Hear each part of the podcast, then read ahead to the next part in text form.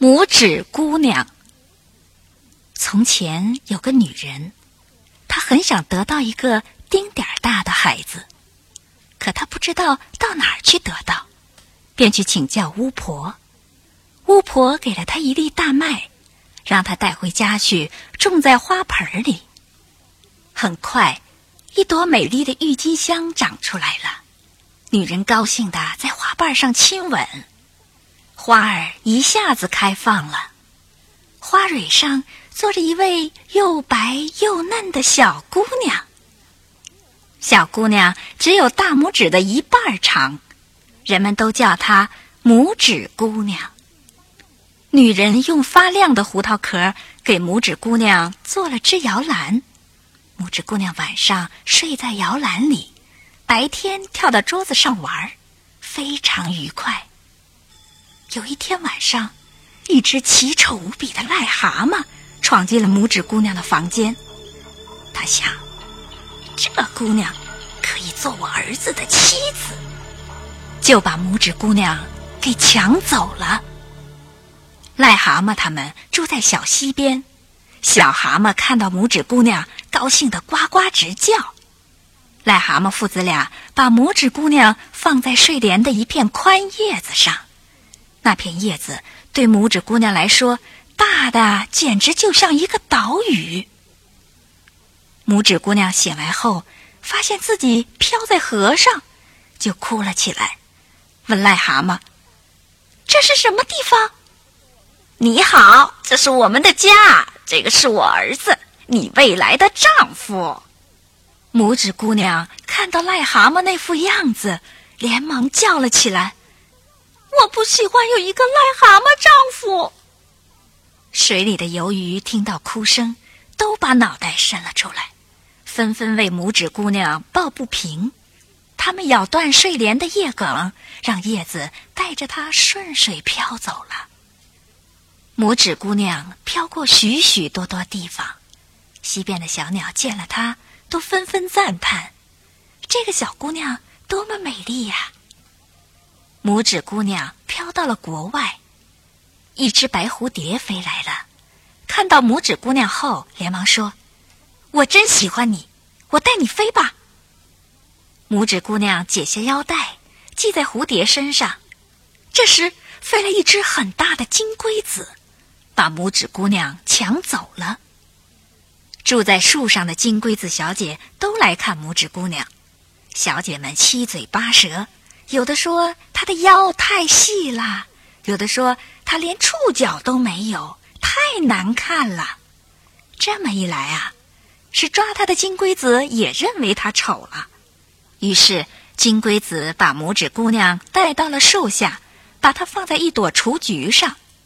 整个夏天和秋天，可怜的拇指姑娘一直孤单的住在树林里，饿了吃花蜜。渴了，喝叶子上的露珠。又长又冷的冬天来了，树叶和花朵都凋零了。下雪时，拇指姑娘把自己裹在干枯的树叶里，可仍然冻得发抖。她已经有两天没有吃东西了。她穿过一片麦田，来到一个田鼠洞口，请田鼠给她一点吃的东西。好心的老田鼠十分同情拇指姑娘，说：“进来吃点东西吧。”田鼠洞里又暖和又舒服，里面有厨房、有饭厅，还有整整一房子麦子。拇指姑娘乐坏了。老田鼠很喜欢拇指姑娘，他让她住在家里过冬。平时。拇指姑娘给老田鼠讲讲故事，收拾收拾房间。有一天，田鼠对拇指姑娘说：“我有个朋友，家里很富，你若能嫁给他，你就可以享福了。”田鼠的朋友原来就是鼹鼠。拇指姑娘见了后非常失望。田鼠让拇指姑娘为鼹鼠演唱一首歌。鼹鼠听了它优美的歌声后，深深的爱上了它。鼹鼠回家后，从自己家里挖了一条地道，一直通到田鼠家里。他邀请田鼠和拇指姑娘到他家里来做客。他们在地道里走着，拇指姑娘发现地上有一只死了的燕子。拇指姑娘心里很难过。趁田鼠和鼹鼠走远时，拇指姑娘在燕子闭着的双眼上轻轻地吻了一下。到了晚上，拇指姑娘怎么也睡不着。她爬起来，用草编了一条温暖的毯子，盖在死燕子的身上，然后把脸贴在燕子的胸膛上。突然，她感到燕子的心脏在跳动。哦，燕子它还活着，只是被冻得失去了知觉。她赶紧找来许多棉花，裹在燕子身边。第二天夜里，拇指姑娘又偷偷的去看望燕子。这时，燕子已经醒了。谢谢你，小姑娘。从此，拇指姑娘每天都很细心的照料着小燕子，整个冬天都这样。这件事儿，田鼠和鼹鼠一点儿也不知道。春天到了，燕子要远行了。燕子请拇指姑娘一块儿离开。可他没答应，因为田鼠是不会让他到阳光底下去的。那么再见了，善良可爱的姑娘。当燕子飞向远方时，拇指姑娘的眼里充满了泪水。过了不久，鼹鼠向拇指姑娘正式求婚，田鼠让她在夏天把嫁衣缝制好。鼹鼠每天晚上都来看她。还请了四位蜘蛛帮忙纺纱织布，但是任凭鼹鼠怎么讨好他，他还是一点儿也不高兴。每当太阳升起和落山的时候啊，拇指姑娘总是在洞口遥望天空。她多么想再见到那只燕子呀！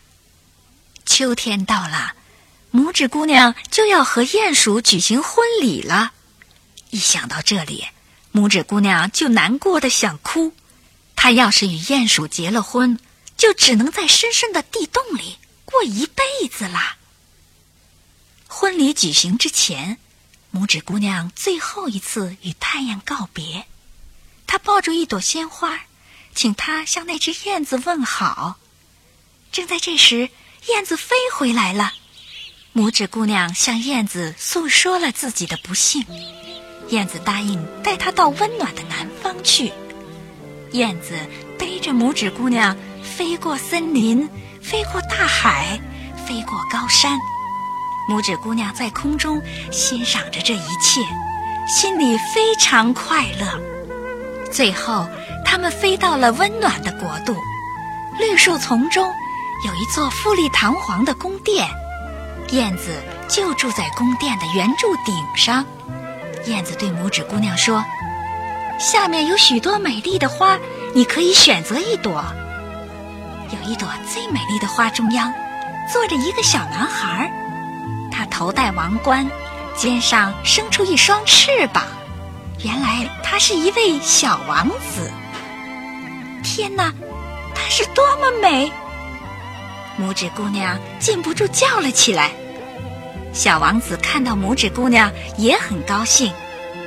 你是我见过的最美的姑娘，你愿意嫁给我吗？我愿意。拇指姑娘羞答答地说。